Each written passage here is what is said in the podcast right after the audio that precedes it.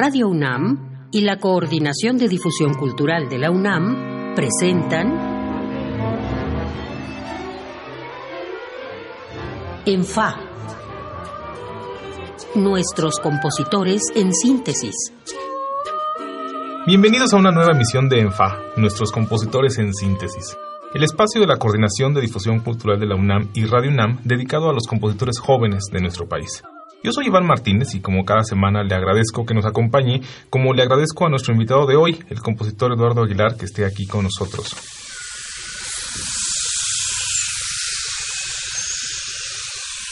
Eduardo Aguilar es originario de Ocotlán de Morelos, Oaxaca.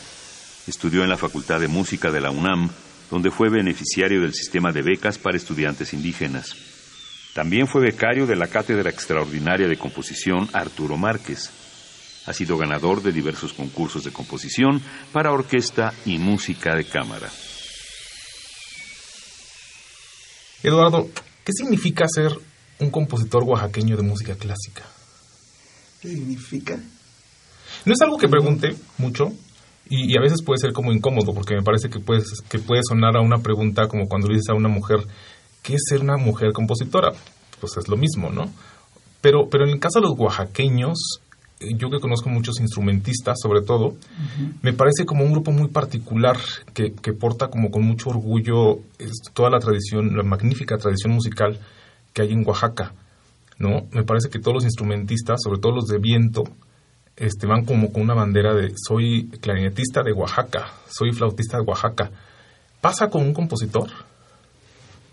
Creo que sí, pero mm, bueno, desde mi perspectiva no es en mi caso no lo veo como asumir una bandera de soy oaxaqueño, miren, esta música es la que haría un oaxaqueño, sino creo que a todas las personas nos determina nuestro contexto de cierta manera, queramos o no queramos, y la manera en que lo abordamos o, o hacemos las cosas que hacemos, hablamos como hablamos, pensamos como pensamos, tiene que ver un poco de ese espacio que nos ha construido, ¿no? Yo, antes de entrar a la escuela de música, hacía una música más amorfa, por así decirlo, más extraña, por no haber estudiado música. Y cuando empecé a estudiar música, la empecé como a meter más en el esquema tradicional de la música.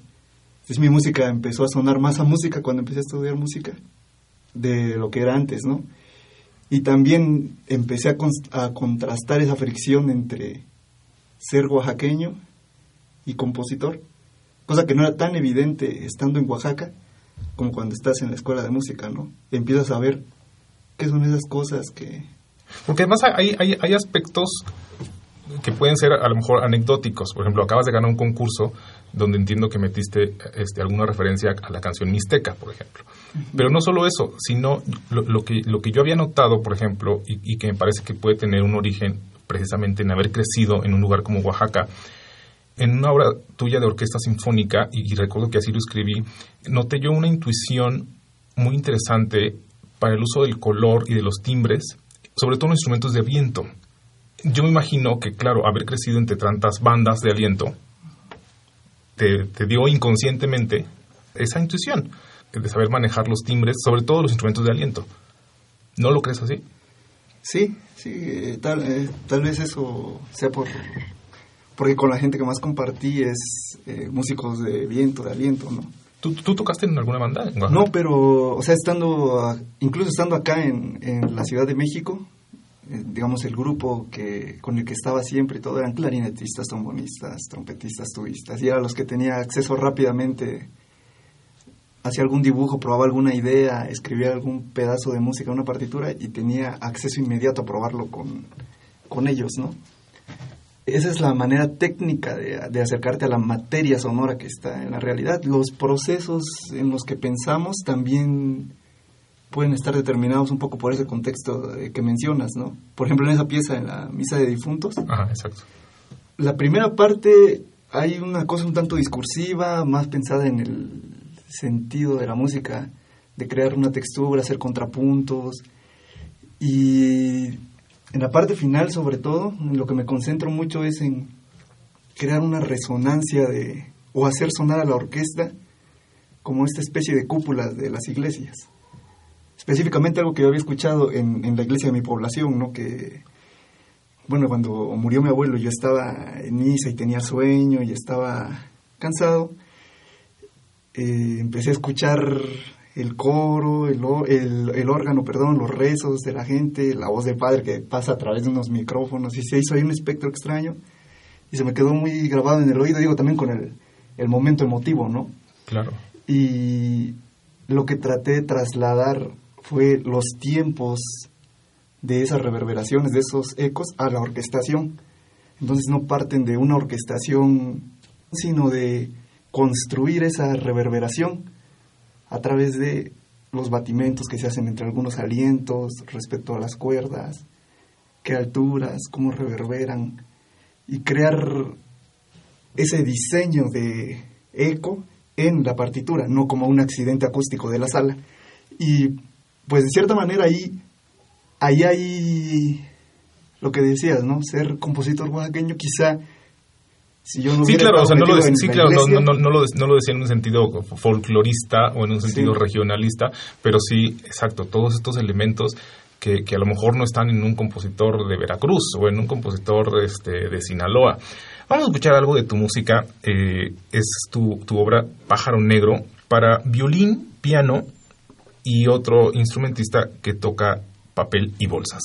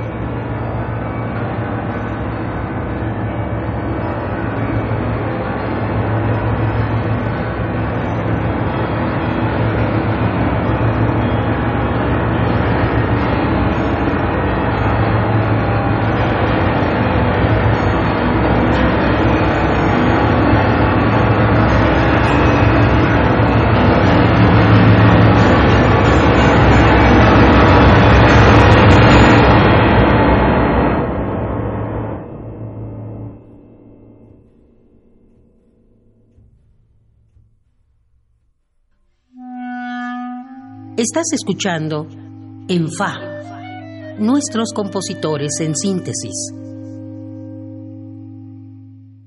Acabamos de escuchar Pájaro Negro del compositor Eduardo Aguilar, quien está hoy aquí conmigo. Eduardo, esta obra es de 2012, si no me equivoco. Sí, no recuerdo bien el año, creo que sí, la hice, es de las primeras cosas que hice en el propedéutico. Justo te decía eh, hace, unos días o antes de venir para acá que me sorprendió un poco escucharla porque no es algo con lo que yo te ubicara.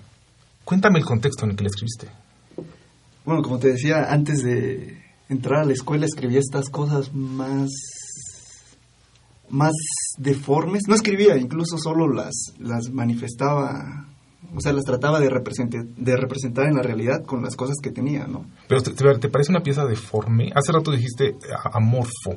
Amorfo, deforme. Eh, no, me, parece, me, parece que, puede ser más exploratoria, pero me parece que es muy clara en el sentido de la forma. Sí, a lo mejor no estoy usando la palabra adecuada, pero a lo que me refiero es que partían de intuiciones imaginativas, de cosas del sueño, cosas de la memoria, de la percepción y como acceder a, a, tener en la realidad esa cosa que se puede oír en la imaginación. Y al no estar formado en música, ni saber cómo era la práctica compositiva, lo que hacía era agarrar los objetos que tenía cerca, ¿no? O sea, pedazos de metal, eh, friccionar alguna superficie contra otra y crear como estos escenarios donde yo podía representar lo que estaba imaginando. Posteriormente, cuando entré a la escuela, me encontré con la maravillosa herramienta de poder escribir lo que pensabas. La dinámica es no, específicamente las alturas y la dinámica. Digamos que aprendiste a cómo escribirlo, pero era lo, era, tu misma intuición. Ajá, escribir estos dos, estos dos aspectos, específicamente dinámicas, mezzo forte, piano forte y alturas, las notas dentro del pentagrama pero antes siento que había un...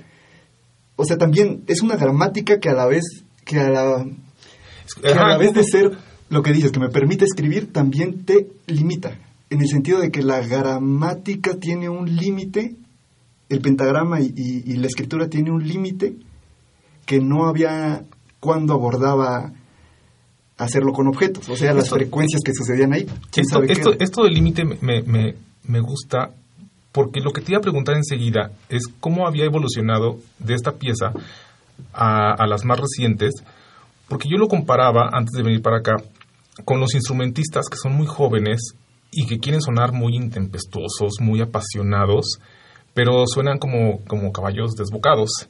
Y conforme van madurando los intérpretes, se van aplacando. Me parece que tu música siguiente, o la más reciente, es más evocativa, como más reposada, y ahorita que, que, tú dijeras que estaba más limitada por tus conocimientos de gramática musical, me parece que son dos conceptos que, que, se, que se ligan muy bien. ¿Tú sientes así? ¿Sientes que te has calmado? ¿Que esta pieza anterior era muy como desbocada, más violenta, más juvenil? No, al contrario, siento que mm, converge todo al mismo tiempo. O sea, no es que haya dejado de hacer esa, sí la seguía haciendo, solo que también hacía música dentro de la gramática que aprendí y también aprendí a, profundizar más en la gramática posteriormente, ¿no? A escribir, a detallar parámetros como eh, la presión, la, el color de algo, el, o sea, sí, sí, hay, sí se puede alcanzar una gran resolución en términos de los componentes que forman el timbre. Un concepto de Julio Estrada, ¿no? De, de componer el macrotimbre, es delinear todos los parámetros para conseguir un extremo realismo de, lo que estás imaginando. Y eso vendría dentro de una gramática, ¿no? Dentro de la gramática de, la escritura musical. Hay que modificar ciertas cosas, hay que agregar ciertos parámetros y tienes el objeto más definido. Yo pienso que eso también pasó en unas piezas, pero no es que no es que es, no es que estas estén totalmente descontroladas y, no haya tenido y, después ya me serené, ¿no? Sino que, que creo que si por un lado tenía cierta inocencia ante, ante la escritura, también estaba limitado por no tenerla, no podía analizar el objeto, ¿no? Simplemente antes de, entrar a la escuela me, limitaba a escuchar lo que grababa o reproducirlo tantas veces hasta aprenderlo de memoria y ya, ahí se acababa. Vamos a escuchar otra cosa. Es tu pieza San Antonino Vega de Castilla y Casa, una pieza para clarinete y guitarra, tocada por el clarinetista Rodrigo Garibay y su hermano el guitarrista Pablo Garibay.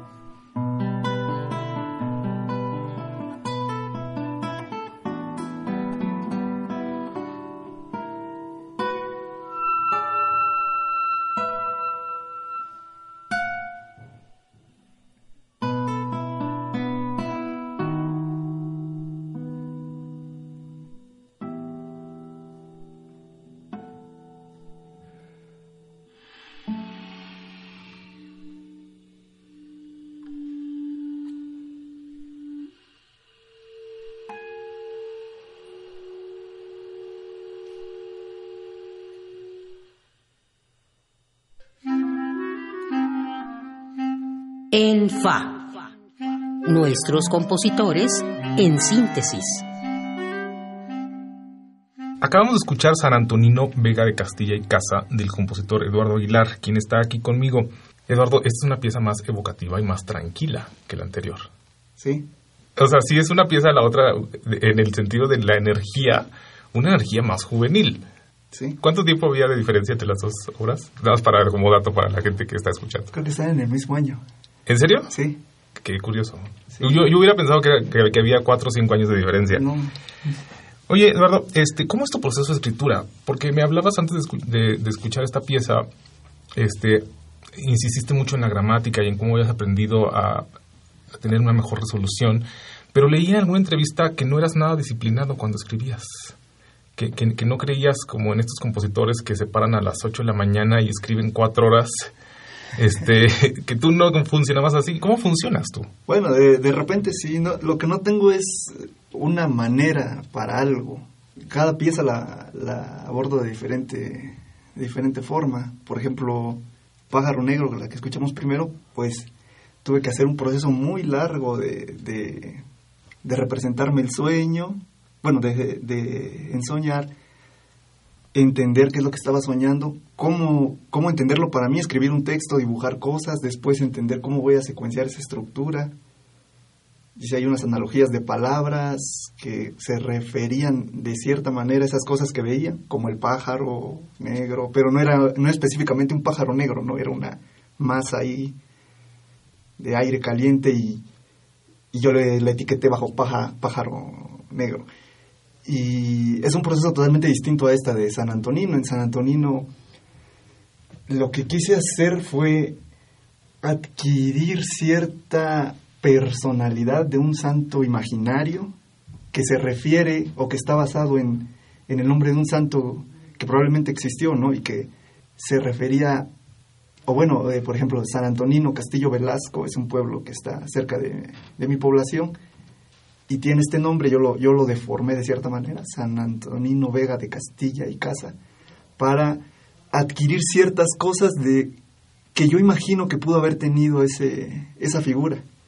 Aquí, en, en esta pieza, me, me voy por otro lado, ¿no? Es aproximarme de manera intuitiva al concepto, a la figura del santo, a través de, pues de entender que es una figura, como lo podría ser la de persona o la de santo, que va más allá de su naturaleza, entender naturaleza como lo animal, lo humano, ¿no? La, la figura del santo es estar rellenada de atributos o, o, o, de estas características que lo vuelven un modelo dentro de, de un esquema, ¿no? Él se comporta de tal manera que es perfecto dentro de, de ese esquema, es una idealización. Y es, ese proceso me interesó ponerlo en la música, ¿no? O sea, yo dije, voy a volver una música, o voy a volver un santo una música. Creo que la analogía, ajá, la, analogía queda, queda así muy bien. Oye, Eduardo, en este programa eh, escuchamos música, hablamos de cómo se hace esa música.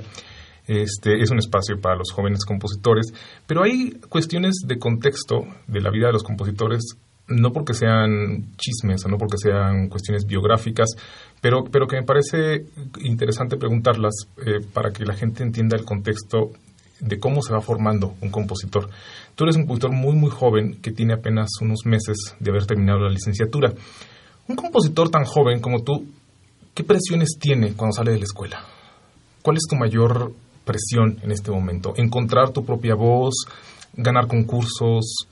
¿Qué te preocupa? Pues realmente no me siento presionado por nada. Digo, voy componiendo lo que tengo ganas, también lo que requiero, ¿no? Estoy en clase, si hay alguna tarea, pues hacía eso. Me interesa algún concurso, hago una pieza, o si ya la tengo hecha, pues pongo para eso, pero no, no estoy no estoy preocupado por ser o hacer algo algo que debería. ¿no? Me, me, te, te, parece que los críticos o, o que el público o, o, que quienes ya tenemos más tiempo en el medio nos preocupamos de más por ver quién está ganando los concursos y quién está teniendo más comisiones y, y encontrar quién ya encontró su voz propia? ¿Te parece que es una cosa más de, de, de los demás pues que, que, que tuya? Pues no sé, yo, yo lo que pienso es, cada quien puede ser, puede ser como quiera ser, ¿no? No, no hay problema, o sea, si eso, si eso le resulta de valor a alguien, está bien, no... Porque tú has ganado muchos concursos ya, bueno, no muchos, varios. Sí. ¿Cómo, cómo, ¿Y cómo te cae eso? ¿Cómo- que- te, te vuelves menos autocrítico o más autocrítico? ¿Levanta tu ego de compositor? No, bueno, lo que me interesa de los concursos es que se tocan las cosas, ¿no? Es, un- es, una, es una manera inmediata de tener acceso a una orquesta, a un ensamble grande, algo que te tomaría mucho trabajo mm, armarlo eh, individualmente, ¿no? O sea, concentras la energía en crear y la institución se encarga de, de lo otro. Pero por otro lado también, otra vez, igual que la gramática, te ves limitado bajo el esquema del concurso, ¿no? Quizá no es la pieza que quieras hacer totalmente o, la instrumentación que hubieras abordado por, por ti mismo. Oye, pues felicidades por, por el concurso que acabas de ganar en Europa. Se nos ha terminado el tiempo, eh, pero te agradezco mucho, Eduardo, que hayas estado aquí conmigo, como a ustedes que nos hayan acompañado esta media hora. Yo soy Iván Martínez, me acompañó como siempre Oscar Peralta en la producción y María José González en la cabina. Yo lo espero en la siguiente emisión de ENFA. Radio UNAM y la Coordinación de Difusión Cultural de la UNAM presentaron En Fa, nuestros compositores en síntesis